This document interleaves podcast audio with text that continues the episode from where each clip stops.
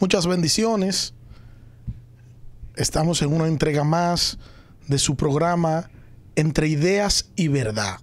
Y damos gracias al Señor por esta nueva entrega. Héctor, bendiciones, ¿cómo te sientes? Amén, estamos muy bien, gracias a Dios. Sí, se te nota. Te ve como, siempre, siempre digo lo mismo, te ve como, como que te ves relajado, tranquilo. Sí, estamos tranquilos. Gracias a Dios. sí, qué bueno. ¿Cómo lo pasaste en tu cumpleaños pasado? ¿Invitaste, ¿Invitaste al pastor de tu iglesia para que celebraran eh, tu cumpleaños y orara por ti allá? Me imagino que él ora por mí siempre. Pero él tiene que saber si yo lo invité o no. Pero me refiero. Me refiero a esto, que si lo invitaste, hiciste algún compartir o algo. Eso, eh, si no hiciste eso, eso está pendiente. Sí, tú estás pendiente. bueno, eh, gracias damos al Señor por ello y porque Héctor cumple un año más de vida y que podemos estar juntos acá. Estamos eh, tratando el tema del divorcio, tenemos ya varios programas hablando sobre el particular y ya nosotros establecimos algunas cosas en los dos programas anteriores. Héctor, ya dijimos que la Biblia permite el divorcio. ¿En qué circunstancias, Héctor? Ya nosotros dijimos que la Biblia permite el divorcio. Habíamos hablado de que solamente por inmoralidad sexual es permitido el divorcio. Y es precisamente porque rompe el vínculo. Entonces, cuando nosotros hablamos de inmoralidad sexual, estamos hablando de que una persona vio pornografía. Eso es una inmoralidad sexual. Es una inmoralidad sexual, obviamente, obviamente. Hay circunstancias. Y en ese caso particular hay que ver muchas cosas. Porque ahí existe cierta complejidad. Pero esa es una inmoralidad Es inmoralidad sexual. Y por eso puede haber un divorcio. Bueno, por eso te dije, eso hay que... Eh, que, Es metiéndote un poquito para lo hondo. Me está metiendo para lo hondo, pero... eh, básicamente hay que ver el, el, el, el contexto. El contexto. O sea, hay muchas cosas. Porque, por ejemplo, ver y deleitarse en ver son dos cosas diferentes. Sí. Eh, ah, vivimos en una sociedad ahora mismo en la que la pornografía está a la orden del día. O sea, tú sales a la calle y tú fácilmente vas a ver eh, alguna mujer o en algún, en, con alguna ropa, por así decirlo, muy, muy provocativa, o en la misma televisión o en la misma eh, eh, computadora, puedes hacerlo. Sin embargo, el hecho de que tú pases la vista, tú viste, pero seguiste. El problema es cuando te detienes en eso. ¿Tú entiendes? Que, te, que, te, que, te, que te quedas ahí y deja que, que ese tipo de, de, cosas uh, aniden en tu mente, ¿no? Entonces podemos considerar como una infidelidad el hecho de una persona que pueda consumir este tipo de contenido. Claro, eso es una infidelidad. Eh, si, nos apegamos a lo que dice el Señor Jesucristo, que todo el hombre que ve a una mujer y la codicia, y de hecho ahí podemos realmente entrar a lo que yo te estaba diciendo, verla y codiciarla, verla solamente, no, e, el pecado no está ahí porque eso está externo, eso es algo externo a ti, eso no lo controlas tú codiciarla sí lo controlas tú. O sea, el hecho de tú mirar a una mujer y quedarte pasmado y quedarte mirándola por más tiempo, ya eso lo controlas tú. Pero el hecho de que pase por el frente, de, por el frente tuyo y tus ojos estén en ese momento pasando por ahí, tú no puedes controlar el hecho de que ella cruce por tu frente y tú la veas. Ahora, tú sí puedes controlar el, que, el quedarte mirándola o no. entonces, una persona codicioso, porque se codició a una mujer ajena, eso puede provocar una infidelidad, eso puede provocar un divorcio. ¿Podemos decir que la Biblia autoriza un divorcio por eso? Bueno, es una infidelidad, una inmoralidad sexual, pero volvemos de nuevo al mismo punto. Eh, eso hay que analizarlo, ¿no? Es complejo, no es tan simple. Eh, no es tan simple como para decir, porque eh, hablamos en un programa acerca del, legalismo. Sí, claro. Yo creo que eso entraría en lo que es el legalismo, ¿no? Obviamente, sigue siendo un pecado de inmoralidad sexual. Sí, sigue siendo un pecado de inmoralidad y eso no lo podemos eh, desmentir, no podemos decir que no. Es un pecado de inmoralidad sexual. Sin embargo, dada la complejidad de la vida actual en la que nosotros estamos viviendo, eh, hay que aplicarlo correctamente cada cosa, ¿no? Porque la inmoralidad sexual, por ejemplo, de hace, de la, de la época del Señor Jesucristo, por ejemplo, en esa época no había internet, en esa época no había pornografía. En esa época, por ejemplo, la misma prostitución no era como, como ahora es. O sea, son cosas diferentes. Entonces tenemos que traer esa enseñanza contextualizarla. y contextualizarla. Porque evidentemente, si no la contextualizamos, entonces ya las cosas eh, estarían cayendo en lo que es el legalismo. Sí. Eh, te hago todo ese, ese sinnúmero de preguntas, no es, no es para entrarte a, lo hondo, porque yo sé que tú sabes nadar. Es, para, es porque es para llevar a contexto a quienes nos estén viendo eh, y no piensen que cuando nosotros hablamos de una inmoralidad sexual, piensen en un divorcio por cualquier cosa. Porque ahí vamos a caer entonces en el texto bíblico que, que tratamos la semana pasada, de que el Señor dice, ustedes no se pueden divorciar por cualquier cosa. Señor, ¿es lícito que podamos divorciarnos por cualquier causa? No, no es lícito. No es lícito. Entonces hay que ser cuidadosos con eso. Pero también hablamos del nuevo matrimonio. Y dijimos también que, que es permitido el nuevo matrimonio cuando se permite un divorcio. Y cuando se habla de un divorcio también eh, se está dejando entrever lo que es un divorcio, un, nuevo matrimonio. Dios permite el divorcio por infidelidad. Y de manera implícita en ese divorcio hay un nuevo matrimonio. Claro. Eh, realmente inmediatamente ocurre la infidelidad. Hay un rompimiento de lo que es el vínculo eh, que lo unía.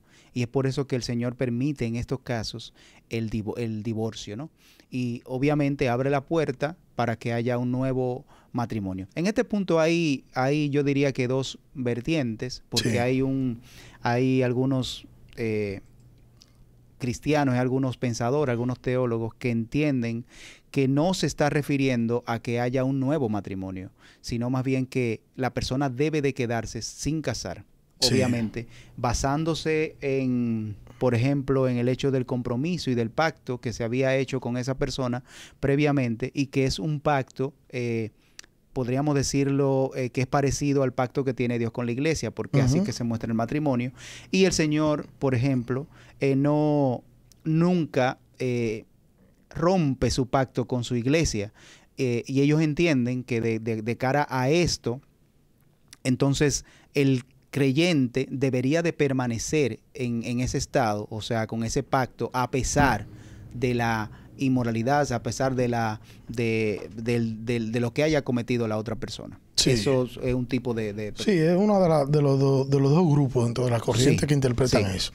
Se ha enseñado por años que si una persona viene al Evangelio casado, esa persona que viene casado al Evangelio con una persona inconversa, no debe separarse de esa persona. ¿Qué nosotros podemos hacer si el cónyuge no creyente se separa y se va a formar otro matrimonio. ¿Usted está unido con esa persona para toda la vida? ¿Qué podemos hacer en ese sentido? El cónyuge no creyente. Sí. Viene una, una, pareja viene, o un hermano viene a la iglesia, hace profesión de fe, pero está unida con, un, con una persona no creyente también. Esa persona está obligada a quedarse con ese con ese cónyuge o debe separarse de él? Bueno, eso va a depender lo que decida el no creyente. Y cuando digo lo que decida el no creyente es porque precisamente el creyente ya tiene un mandato que tiene que permanecer con esta persona si él así lo decide o si ella así lo decide. O sea, que el no creyente, si decide permanecer eh, casado con esta persona, el no creyente, el creyente no debe de, divorciarse, tiene que permanecer.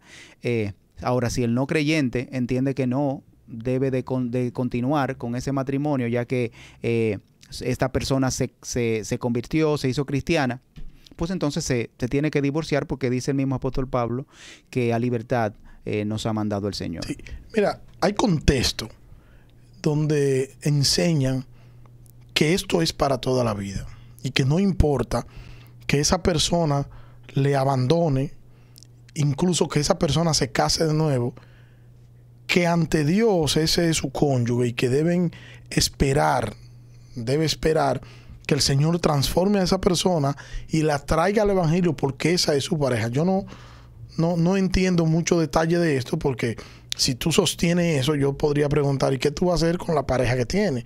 Entonces, esa persona se fue, hizo un nuevo matrimonio, tiene su familia, entonces el Señor entonces lo va a traer a él donde esta que fue su... Como que no tiene mucho sentido.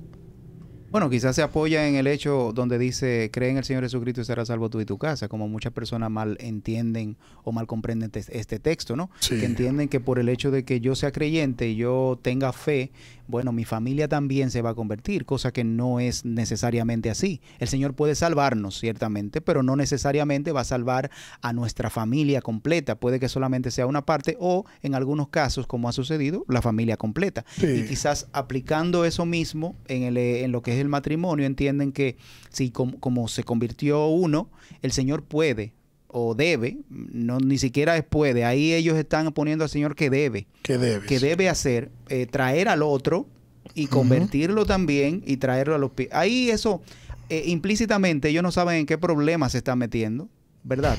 Yo entiendo que el Señor es quien pone fe, ¿verdad? Pero, y yo entiendo que es el Señor que llama. Y yo entiendo que la salvación la da Dios. Todas esas cosas que tienen que ver con lo que es la, predestinación, eh, para mí eso es lo que yo creo. Ahora bien, resulta que ese tipo de cosas son precisamente, yo sé que es otro tema, ¿no?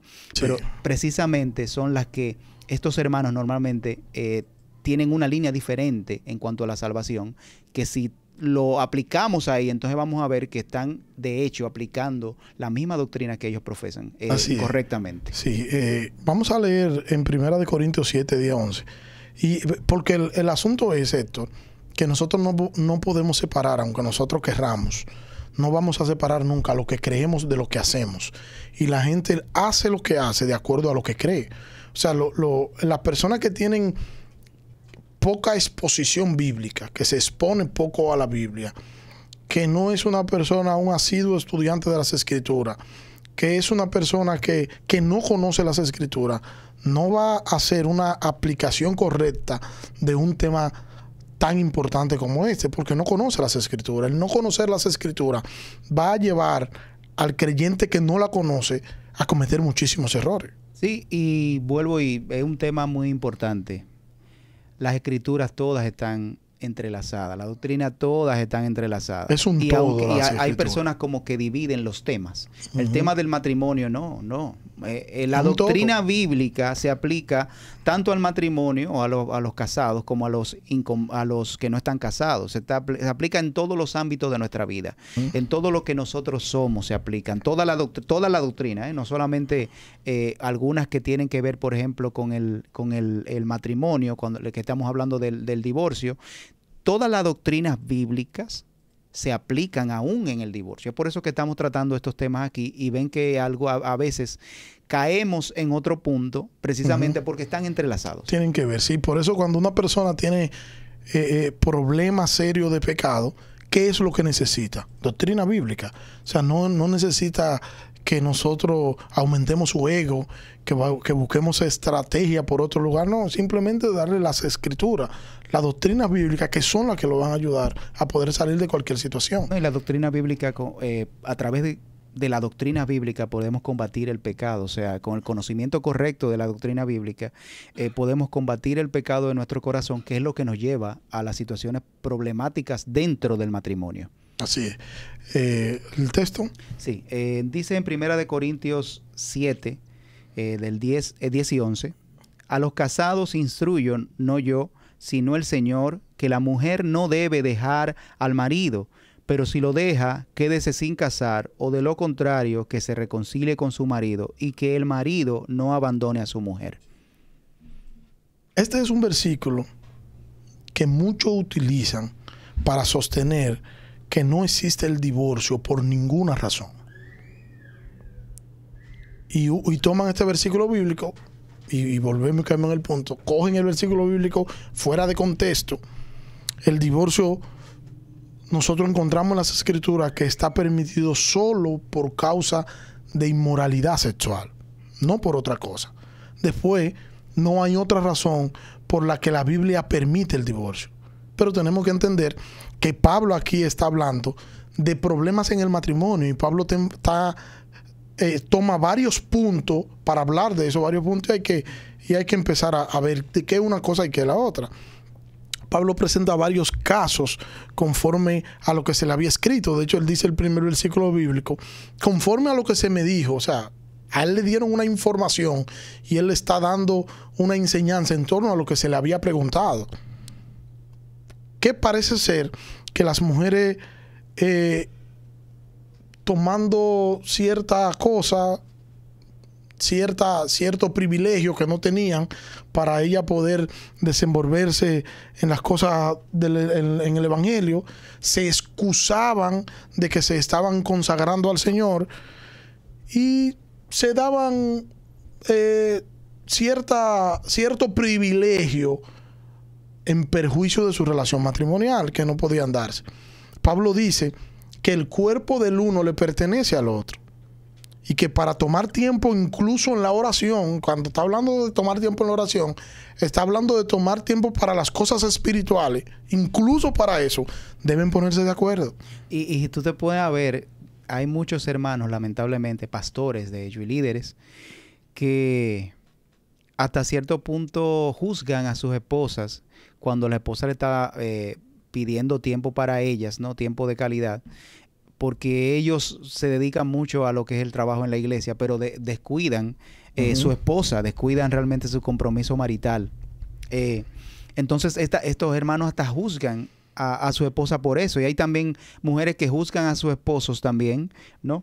Por eso, cuando la misma Biblia es la que manda que ambos tienen que estar de acuerdo para hacer ese tipo de para hacer este tipo de cosas. O sea, que si tú te vas a retirar vas de retirada para orar, para leer la Biblia por un tiempo determinado y tu esposa no está de acuerdo, mi hermano, no es bíblico que tú te vayas o mi hermana, no es bíblico que tú te vayas. Lo bíblico es que primero se pongan de acuerdo. Si tú querías 10 días, eh, y ella te dice, no, no, no debe irte por, por más de cinco, o el, esposo te dice, no te puedes ir más por más de cinco, pues tómate solamente cinco, o negocien, porque a eso que manda Pablo, negocien, tiene que estar de mutuo acuerdo, es un negocio. Sí, es de mutuo acuerdo, pónganse de acuerdo. Pero luego el apóstol Pablo nos habla de que a la pareja no le es permitido separarse. O sea, él presenta eso, el, el cuerpo del uno le pertenece al otro. Y, pero a la pareja cristiana no le es permitido separarse y, hace énfasis en eso.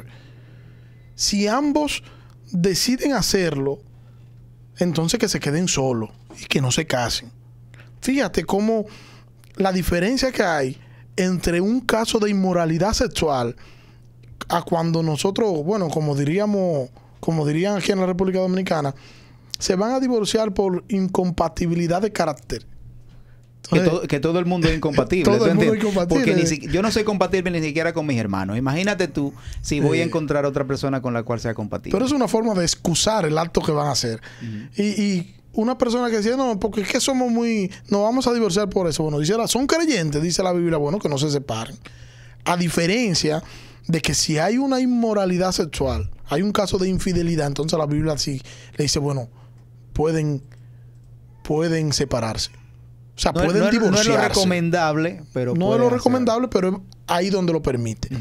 Y volvemos y repetimos esto. ¿Por qué? Bueno, porque el divorcio, y es, y es el punto que quiero que se quede en la memoria, es permitido. Permitido, no es lo ideal pero es permitido única y exclusivamente por caso de, infidelidad. No, y hay algo que es importante que recalcar. El propósito del divorcio es un nuevo casamiento. O sea, si el divorcio no fuera permitido en la Biblia, entonces el nuevo casamiento tampoco, lo fuera. Sí, porque uno va de la mano del otro. En, ese, en ese sentido, eh, la Biblia nunca hubiese, hubiese hablado de divorcio. Sí. Y el mismo Señor Jesucristo nunca hubiese expuesto el hecho de eh, eh, la opción de que si era por causa de inmoralidad sexual, hubiera divorcio. Entonces, hay que entender esto. El divorcio siempre que es permitido en la Biblia es con el propósito que haya un nuevo casamiento. Así es, así Y eso, ese es un punto que tenemos que tenerlo claro. Y tenerlo claro porque para que no estemos especulando. Porque una cosa es eh, hacer una especulación, decir, bueno, lo ideal sería que la Biblia diga tal cosa, sí, eso es lo que tú, es el ideal tuyo, pero la Biblia dice lo que dice y debe ser así. Vamos a ver la, la- la siguiente sección de la primera carta a los Corintios, capítulo 7, desde el versículo 12 al 16. Esta, esta es una parte ya que tiene que ver de manera directa con lo que estamos hablando. 12 al 16. Sí. Pero a los demás digo yo, no el Señor, que si un hermano tiene una mujer que no es creyente y ella consiente en vivir con él, no la abandone. Y la mujer cuyo marido no es creyente y él consiste en vivir con ella, no abandone a su marido. Porque el marido que no es creyente es santificado por medio de la mujer, y la mujer que no es creyente es santificada por medio de su marido creyente. De otra manera, sus hijos serían inmundos, pero ahora son santos. Sin embargo, si el que no es creyente se separa, que se separe. En tales casos, el hermano o la hermana no están obligados, sino que Dios nos ha llamado para vivir en paz. Pues, ¿cómo sabes tú, mujer, si salvarás a tu marido? ¿O cómo sabes tú, marido, si salvarás a tu mujer? Yo tengo una pregunta bucapié.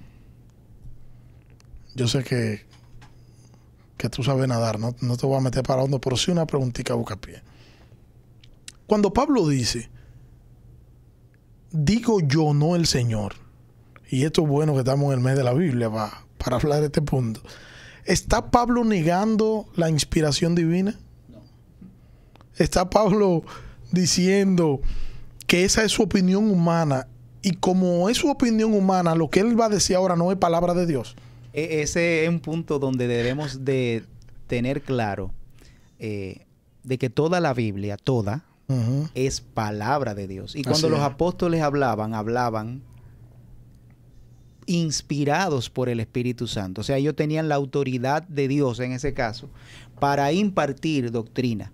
Y es algo que lo que estamos, lo que estamos viendo aquí es algo que aun cuando diga Pablo, lo digo yo, eh, no el Señor, es algo que se de- deriva del mismo Espíritu Santo, de una revelación del Espíritu Santo. ¿no? Sí, y yo pregunto esto porque son de, la- de la- las preguntas que se hacen en algunos grupos para quitarle peso a lo que el apóstol Pablo está diciendo. Una persona le conviene negar lo que el apóstol Pablo está diciendo y es muy común tú escucharlo decir, no, porque eso fue Pablo que lo dijo, eso no lo dijo el Señor, de hecho él mismo lo dice, él se está autodescalificando diciendo ese tipo de cosas y es simplemente quien dice eso no sabe qué es las escrituras, no conoce la inerrancia de las escrituras y que las escrituras son todas suficientes por ser la palabra de Dios. No, y vamos a analizar, por ejemplo, Jesucristo no escribió nada. Tomando, tomando eso en cuenta, ¿no? Y comenzando por ahí, el Señor Jesucristo no escribió nada. Quienes escribieron fueron los apóstoles. Y aparte de eso, quien les da, quien le da peso, ¿no? A los escritos, los escritos de Pablo es el mismo apóstol Pedro, Sí. que sí estuvo, andó con los tres años con el Señor Jesucristo y estuvo también con los demás apóstoles, ¿verdad? Sí. Entonces el mismo apóstol Pedro le da peso a los escritos del apóstol Pablo.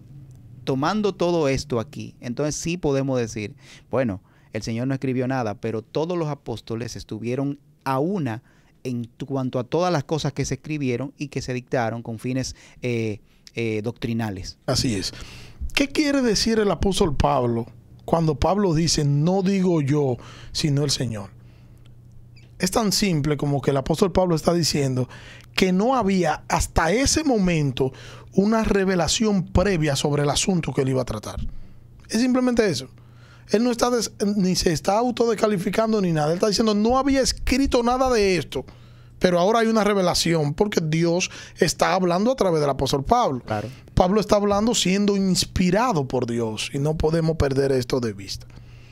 Ahora, cuando dice el apóstol Pablo que el cónyuge es santificado, el cónyuge no creyente es santificado en el cónyuge creyente, ¿está diciendo el apóstol Pablo que es salvo ese cónyuge? En Cuando está manera. hablando de la santificación, ¿se está refiriendo a la salvación? No, claro que no. No, ¿verdad que no? No está hablando, eh, eh, no está hablando de la santificación espiritual y eso es un punto que, lo tenga, que debemos tenerlo claro. Pablo no está hablando aquí de la santificación espiritual, sino más bien matrimonial y familiar. Y es a eso que el apóstol Pablo se está refiriendo. De hecho, habla de que los hijos, de lo contrario, los hijos fueran impuros. Exactamente. Y así sucesivamente. Entonces, ¿qué significa eso? Que el cónyuge no salvo recibe bendiciones temporales a causa de que el otro cónyuge le pertenece al Señor. Eh, eso es lo que está enfatizando. Pablo. O sea, el hecho de que, de que una pareja, en, una pareja tengamos uno creyente y uno no, el no creyente se va a beneficiar de las bendiciones de Dios para su hijo que le está dando, que en este caso es su pareja. Y no, y también para él mismo, porque hay bendiciones, por ejemplo, eh, terrenales que el Señor también le da a sus hijos de alguna manera. Y Sí, esa sí. persona, el no creyente, también la va a disfrutar. Así es. Es bendiciones. Entonces, le, eh, le cae, o sea, cuando, cuando la copa es rebosada, todo lo que está alrededor de la copa se empapa. Como la migaja que le caían a Lázaro de- de, la mesa del rico. Exacto. Entonces, así mismo pasa con esto. Y es lo que el apóstol Pablo está hablando cuando habla de santificación. Y, y vuelvo y reitero el hecho de, de hacer el énfasis en esto, para que no malinterpretemos cuando habla de santificación, no es en, el, en una santificación espiritual, no se está refiriendo a eso, se está refiriendo más bien a lo que es la, la santificación familiar y matrimonial. Permítame, citar al pastor John MacArthur haciendo una precisión sobre este texto. Cito, un cristiano trae la gracia divina a su matrimonio y ésta se derrama sobre su cónyuge, lo cual incluso puede llevarlo a la salvación. ¿Por qué puede llevarlo a la salvación? Bueno, dice el apóstol Pedro, por ejemplo, en su carta, Sí. eh, que las mujeres, en el caso de las mujeres, obviamente eso no, no obvia a los hombres. Es- él está hablando a, a las mujeres en ese caso. Sin embargo, también implícitamente queda incluido los hombres, ¿no? sí. Eh, a las mujeres él le manda que tengan una actitud eh, casta delante de sus maridos que no son creyentes, porque también su actitud, y estoy parafraseando, puede también hacerlos a ellos salvos. O sea que se puede desprender a través de las actitudes que nosotros podemos eh, tener en nuestro matrimonio, que nuestro eh, cónyuge pueda llegar al conocimiento de Dios, obviamente. O sea que eh, es precisamente a eso de que está hablando Pablo. Tú sabes que mientras tú vas hablando, yo voy pensando que hay gente que dice que, que ellos predican con su actitud y que el Señor puede tomar la actitud de ellos, la forma en que en la que ellos se manejan para, para el Señor salvar a otra persona. ¿Es a eso que tú te refieres? Eh, es lo que yo digo, lo digo para, el- para el matrimonio. De hecho, el apóstol Pedro eso. lo dice para el matrimonio, porque también el mismo apóstol Pablo dice que agradó a Dios salvar a los seres humanos a través de la locura de la predicación. O sea que a aquella persona que se apoya en eso para no predicar y solamente supuestamente vivir una vida cristiana y predicar con sus hechos, está realmente haciendo las cosas que eh, eh, algo que, que la Biblia no manda. La Biblia manda a predicar Está negando y las a vivir. Solamente, solamente está cumpliendo con una parte. Una parte, la mitad del asunto. Y el Señor nos manda a predicar y a vivir. Son dos cosas que van de la mano. No solamente predicar, porque hay algunos que predican y no viven, y hay algunos que viven y no predican, pero también hay inconversos que viven de una manera que eh, uno pudiera decir que son creyentes, pero no lo son. O sea, pueden que sean un incrédulo más o peor que cualquier otro incrédulo. Un demonio silente. Sí, claro. Pero me, me interesa, me, me gustaría pensar en el hecho esto, de que una esa pareja, ¿no? Yo no, hay uno que no es cristiano y hay otro que sí es cristiano. ¿Cuáles son las cosas puntuales que harían que ese cónyuge piense en acercarse al Señor, que haga esa otra persona? Bueno, eh, reflejar la vida de Cristo. Vivir como Cristo vivía. O amar, en el caso del, del- de- de- de- del matrimonio, como Cristo amó a la iglesia. ¿Y eso depende de quién? ¿Depende del, del cónyuge cri- cristiano o depende del Espíritu Santo que tenga el cónyuge cristiano? Depende del cónyuge cristiano. No del Espíritu Santo y que está en el Espíritu cónyuge. Santo es que lo va a ayudar a hacer ese tipo de cosas, ¿no? O sea, que las dos cosas están incluidas. Lo que pasa es que el creyente es que tiene que poner en acción ese tipo de cosas. O sea, vemos en la iglesia que hay mucha gente que no quiere simple y sencillamente vivir como, con, vivir la vida cristiana como Dios manda. ¿no? Y, y hasta cierto punto no pudiera decir, ¿son creyentes? Bueno, lamentablemente tenemos muchos casos y en la iglesia está llena de personas que viven una vida que Dios no manda que no vivan de esa, vivan de esa manera, sin embargo lo hacen. Lo que, lo, que, lo que sí es que el Señor nos manda verdad que eso es uno de los temas que hemos hablado, de lo que es el, matrimonio a la luz del Evangelio, que vivamos el Evangelio en nuestra vida. Y el vivir el Evangelio lo que va a motivar es a vivir como Cristo quiere que vivamos, pero en nuestro matrimonio, en el caso del matrimonio que estamos hablando, a aplicar esos principios bíblicos en nuestro matrimonio, amar a nuestro cónyuge como Cristo amó a la iglesia, es lo que va a motivar a ese cónyuge a conocer realmente por qué esta persona me ama. Y eh, eh, todo eso me lleva, por ejemplo, hay una canción, la canción no es cristiana, eh, es de, el tema es ¿por qué quererme a mí? ¿Por qué quererme a mí de esa manera? Es una pregunta ¿no? que, que, que se hace el autor de esta canción y le dice, se la canta a su esposa, ¿no? Que por qué ella lo quiere a él de esa manera, de una manera totalmente desinteresada, ¿no? Entonces es algo que nosotros como creyentes, yo, yo creo que hasta cierto punto nos preguntaríamos, ¿por qué mi esposa me ama a mí? ¿Yo qué tengo? Eh, para que me ame. Y es lo que nos motiva a nosotros ver el amor de Dios. No, ¿por qué Dios me ama a mí de esa manera? Que de hecho eh, Marco Vidal tiene una canción así, ¿no? ¿Por qué Dios me ama de esa manera? Porque ¿quién soy yo? ¿Qué soy yo para que el Señor me ame? Pero es una canción, es una, una forma de nosotros pensar y meditar. Mi esposa me ama a mí, pero yo no tengo nada de valor para que ella me ame. Sin embargo, ¿por qué me ama? Yo creo que es un punto en el cual comienza a cambiar y a girar todo, inmediatamente nos hacemos esa pregunta de cómo aplicar el amor de Dios a mí y aplicarlo a mi, a mi cónyuge, eh, eh, eh, dirigirlo de esa manera y decir, de verdad, yo voy a amar a mi cónyuge, porque Cristo me amó desinteresadamente a mí. Sí. sí, pero yo lo enfoco de la siguiente manera. El primer punto tú dices que tiene que vivir el Evangelio, ¿verdad? Mostrar a Cristo, ese cónyuge cristiano al cónyuge que no es cristiano. Ahora, ese, ese vivir de ese cristiano es tomado por el Espíritu Santo para convencer de pecado al que no es creyente.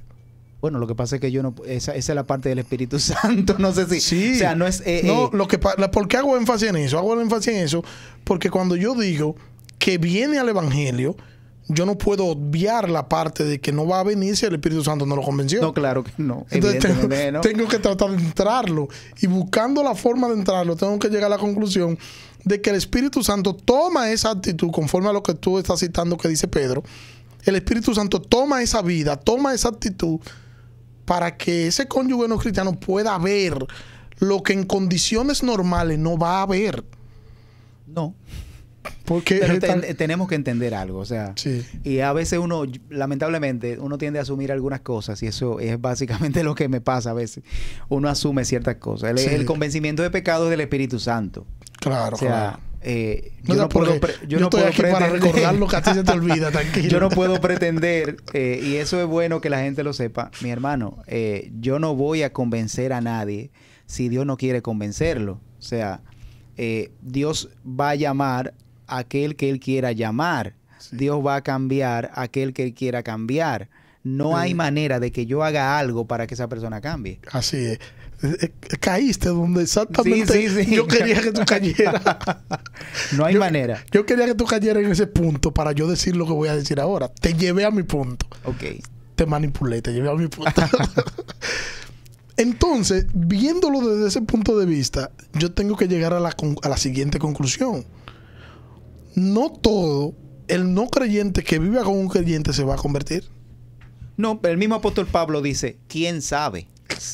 El mismo apóstol Pablo dice, ¿quién sabe? ¿Quién sabe? O, sea, nosotros no podemos decir que se va a convertir. Y, ahí ese mismo, ese mismo punto también echa por, por el suelo eh, aquel eh, pensamiento, ¿no? Eh, de, los hermanos que piensan que porque yo soy cristiano, mi familia también se va a, convertir porque Dios lo, y bueno, la, también lo mismo que tú citabas ahorita de, una mujer que tiene un, cónyuge eh, un esposo inconverso y que, o, una pareja que son, hay un inconverso y un cristiano, el cristiano y se separa, el, el, inconverso se va y se casa por ahí con otra persona y el creyente se queda esperando. Eso queda, evidentemente, tú no sabes si Dios lo va a sanar, pero como quiera, si ya esa persona se casó, tú no puedes tener, albergar ninguna esperanza de que va a volver contigo. Sí, sí. Porque ya tiene una, una, Así familia. Y, y, y yo llego a ese punto, Héctor, por el hecho de que hay hermanas y hermanos que, se preguntan qué yo he hecho mal, porque yo tengo tantos años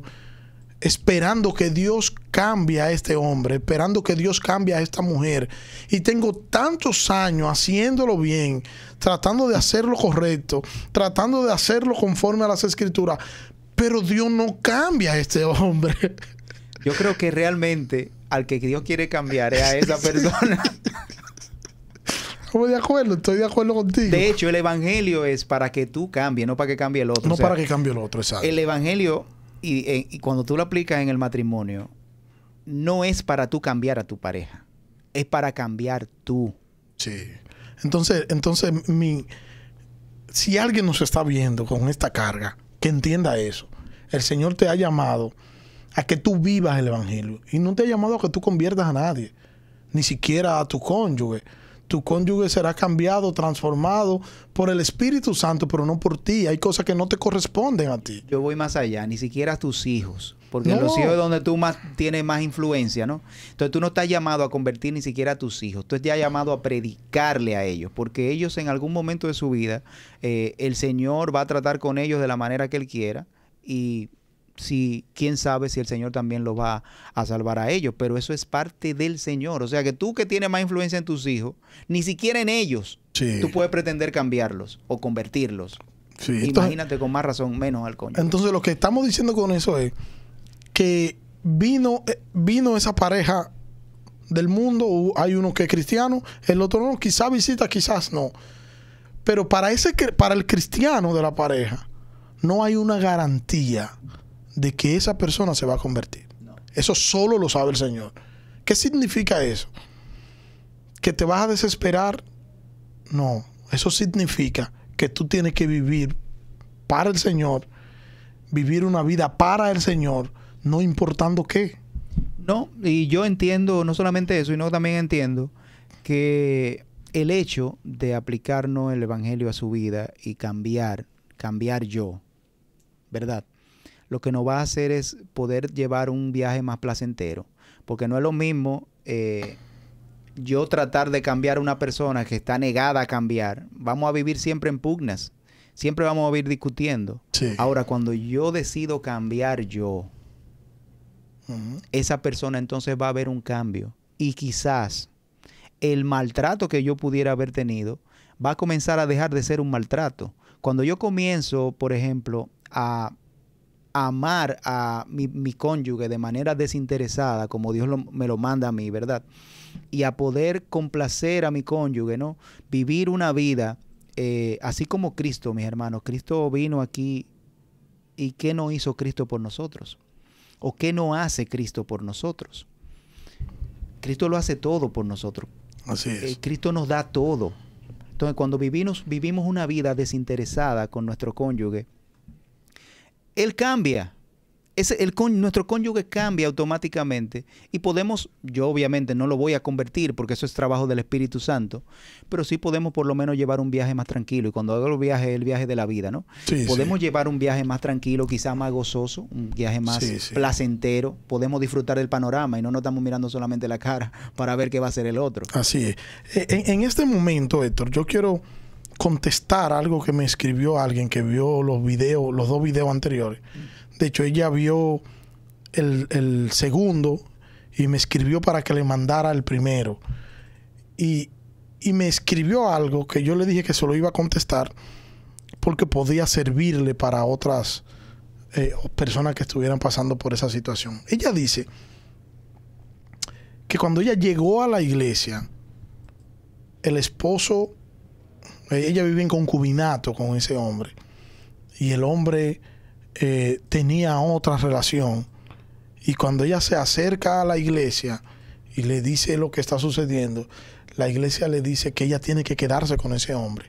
Y la iglesia le dice que, que no solo debe quedarse con él, que debe procurar casarse con él y que, y que si después que él ya se casa con él, él decide irse, que ella que se ponga a orar porque ese fue el hombre que Dios le dio a ella.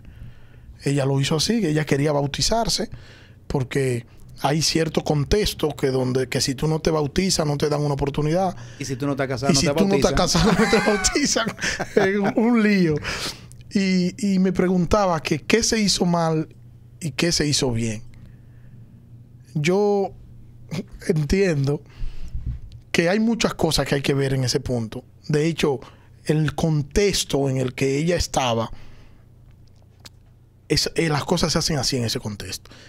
Por alguna mala aplicación bíblica, por cierto dogma, eh, por ejemplo, el mismo hecho de- del bautismo, cuando tú ves el bautismo como lo ven esos grupos, entonces te va a llevar a cometer errores y te va a, llevar a, a poner el énfasis donde no tiene que ponerlo. Claro. La- cuando la Biblia nos presenta el bautismo, y vamos a tener que tomar un programa para hablar de eso. Lamentablemente. Lamentablemente, porque el tiempo no nos va a dar y, y no estamos hablando de bautismo, pero solo mencionarlo, la Biblia no, no condiciona el bautismo. La Biblia no condiciona el bautismo eh, y si no condiciona la Biblia el bautismo, no tenemos que condicionarlo nosotros.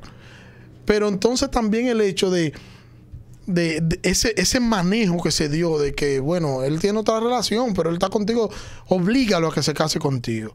Bueno, la, la- ya tú acabaste de leer en Corintios lo que ordena el apóstol Pablo. El Señor te llamó a libertad. Y si el, el Señor te llamó a libertad, no procure atarte.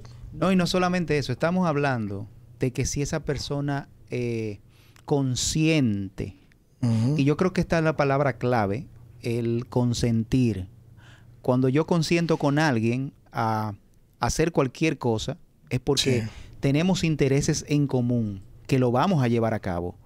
No, si yo consiento, por ejemplo, eh, con una persona en hacer eh, eh, una compañía, hay intereses en común que vamos a llevar a cabo. O sea, que yo no voy a hacer algo en contra de los intereses de la otra persona, pero tampoco esa persona debe de hacer algo en contra de mis intereses. Eso es estar de acuerdo, ¿no? Si está Sí. de acuerdo en convivir contigo, es bajo esa normativa. Entonces, en el caso del creyente, ¿cuál es la normativa en la cual debemos de estar de acuerdo para convivir juntos? La bíblica.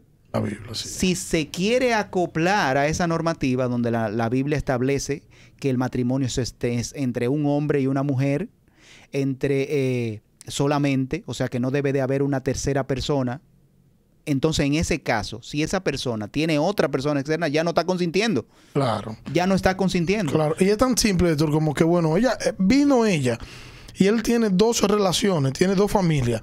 Es tan simple como que ella le diga, mira, esto hay que arreglarlo. Eh, o te queda allá o te queda aquí. Yo, yo soy cristiano ahora y yo no puedo vivir ahora bajo esas condiciones. Mis condiciones son estas. Claro, claro. Ya es tan simple como eso. Él va a decidir, bueno, me quedo contigo y, y- y voy a tratar de ser diferente o no, no, yo me quedo. O, o yo no puedo vivir sin las dos, pues quédese con ella sola y busque otra porque yo no puedo. Claro. Es obvia- tan o- simple como eso. eh, las situaciones son complejas. Cada situación Sí. es muy particular y hay que analizarla De manera eh, de manera particular. No es tan simple como dar una respuesta general. No hay, no hay respuestas generales para los seres Te humanos. parece un amigo tuyo que dice, no es tan simple como parece. No, no es tan simple. O sea, tú tienes que... Hay muchos factores que hay que analizar Sí. y que hay que estudiar ¿Qué para cosa que no tenemos mal? Claro, porque cada persona tiene una respuesta particular Sí. de, de qué es lo que está sucediendo. Pero en sentido general, viéndolo así de esa manera, lo ideal es que el creyente, porque el creyente no puede vivir en una relación de tres. Eso hay que, hay que normalizarlo y verlo a la, luz- a la luz de lo que enseña las Sagradas Escrituras. El que se separa aquí en este texto de Corintios, cuando habla del que se separe, eso se está refiriendo a un divorcio.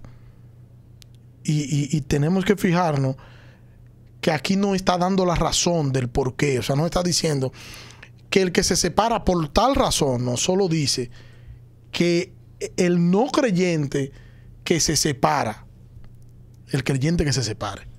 o sea, no que- está dando una razón, porque no, porque estamos bien, vienen dos gente ¿Qué es el yugo desigual? Sí, exactamente. El yugo- es- ahí estamos hablando de yugo, De yugo des- desigual. yugo- desigual.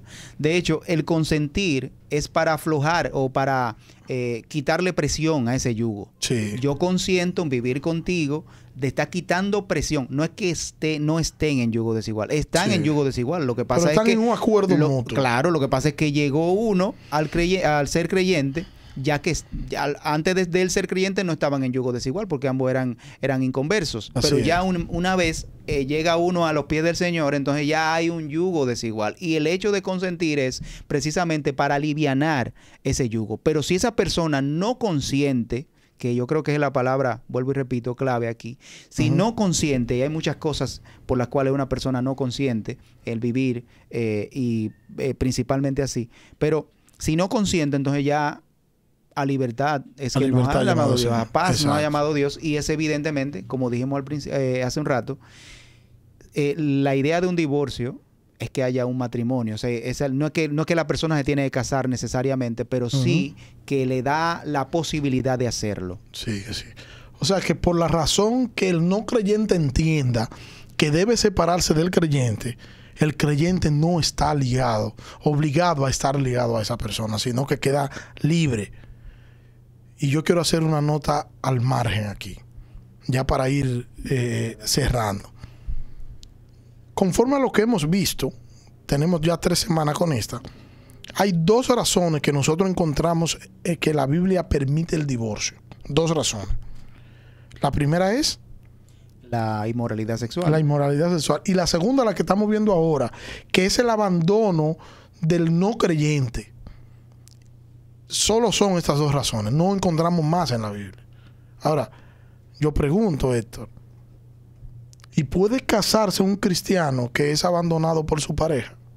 Bueno, ya hemos, hemos, hemos establecido el punto. Sí, no, porque estamos cerrando, vamos el cerrando. Divorcio, el di- la, la idea del divorcio es que le da la posibilidad al que se divorcia a que tenga una oportunidad, una segunda eh, pareja. O sea, que se puede casar, puede haber un nuevo matrimonio, en este caso, que el cónyuge cristiano es abandonado por el no cristiano, y puede haber un nuevo nacimiento también en el caso del divorcio por infidelidad. infidelidad. Si se rompe el vínculo por una de estas dos razones, el cristiano queda en libertad para casarse Así es, así es. y remarcar el hecho que donde la que era lo que tú decías hace un momentito Héctor que donde la Biblia permite un divorcio allí también está permitiendo un nuevo matrimonio. Así es, así es. y eso lo hemos visto en los programas pasados ya lo todo eso lo, lo hemos visto. Estamos solamente tratando de, de enseñar y, y la enseñanza tiene que ver mucho con lo que es la repetición. Nuestra intención es ayudar y en cierto sentido quitar cierta carga de algunos hermanos que tienen carga con ese tema. Sí, y motivarlos, no, sobre todo, sobre todo. La decisión es personal, la decisión, sea cual sea la que vaya a tomar el hermano o hermana, es una decisión personal, pero sobre todo eh, nuestra intención es motivarlo a estudiar las escrituras.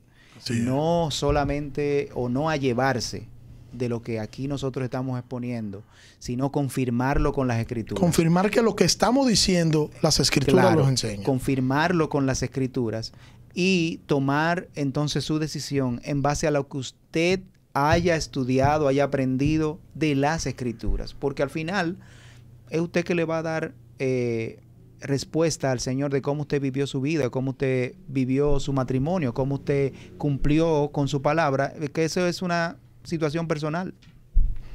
Eh, y, me- escribió alguien, y con, este, con esto voy a cerrar esto. Con esto y, y- y una aplicación. Me escribió alguien que su pareja se marchó porque despreciaba la fe. Cuando, cuando iba a orar, su pareja le maltrataba, le prohibía ir a la iglesia, le maltrataba verbalmente, acusándole de que, de que quería ir a la iglesia porque quería verse con alguien en la iglesia. Se va, tiene un nuevo matrimonio y la iglesia le dice a este creyente que no se puede casar. que debe esperar que ese hombre eh, eh, regrese, porque ese es su esposo y ese es su marido. Y que si ella eh, se divorcia de ese hombre, no debe volverse a casar. Mi recomendación en ese sentido es, vaya a las escrituras, que es el mismo consejo que tú le das. Y si usted entiende que, que su pastor no está actuando conforme a lo que las escrituras dicen, hable con él. Siéntese en la oficina pastoral y dígale, mira, pero la Biblia enseña esto. ¿Cómo podemos? Porque esto es un asunto serio. Ir a las escrituras, buscar consejería bíblica y al final dejarnos guiar de las escrituras. Pero para ello, lamentablemente, una persona que vive en ese contexto... Hay que estudiar las escrituras y ese es lo que la mayoría de gente eh, o como que quiere obviarlo, quiere como pasarlo por alto y no quieren ir donde el pastor porque a veces eh, se piensa como que el pastor se la sabe toda. El pastor no se la sabe toda. No. El pastor es un ser humano igual que nosotros. El pastor es un ser humano y puede que esté equivocado. Sí. Ahora, si usted entiende, una persona que entienda, eh, yo entiendo que las escrituras dicen tal cosa y en mi iglesia están actuando en contra de las escrituras. Yo no le recomiendo que haga una guerra allá adentro. Yo le recomiendo que trate de ayudar. Y ya en un caso muy extremos, extremo al extremo, ya un caso muy... ¿Qué debería hacer la persona? Bueno, en paz, buscar una iglesia donde él entienda que encaja mejor, porque el Señor nos mandó a estar en paz. O sea, yo no puedo estar, si usted entiende que estar en un, está en un lugar donde, en primer lugar, no está creciendo, y el Señor nos manda a crecer y ese crecimiento tiene que ver con la eh, eh, en la medida en que nosotros nos vamos pareciendo a Cristo. Si no está creciendo, si no está siendo de ayuda en esa iglesia, si no está ministrando en esa iglesia, eh, libremente, y me refiero libremente con gozo, sin, sin esa eh, rencilla, sin esa, sin esa división. Si su presencia en esa iglesia está ocasionando cierta división y si usted no está sumando a esa iglesia, sino que está restando, pues busca una iglesia donde usted se pueda acoplar mejor y así usted sale en paz de esa iglesia y llega a esa iglesia donde usted se va a acoplar y va a servir realmente libremente al Señor y ya. Amén. Entonces, mi consejo final para estas, eh, eh, estas personas que se sienten amargadas porque pasaron por una situación muy traumática y, y encontraron en el camino una mala aplicación de las escrituras, mi consejo para esa persona es que descanse en el Señor y que vaya a las escrituras, la fuente inagotable, las sagradas escrituras, vaya allí, busque consuelo en las promesas del Señor. Amén, amén. Así que Dios le bendiga y la próxima semana nos vemos en Entre Ideas y Verdad. Bendiciones, mi hermano. Bendiciones.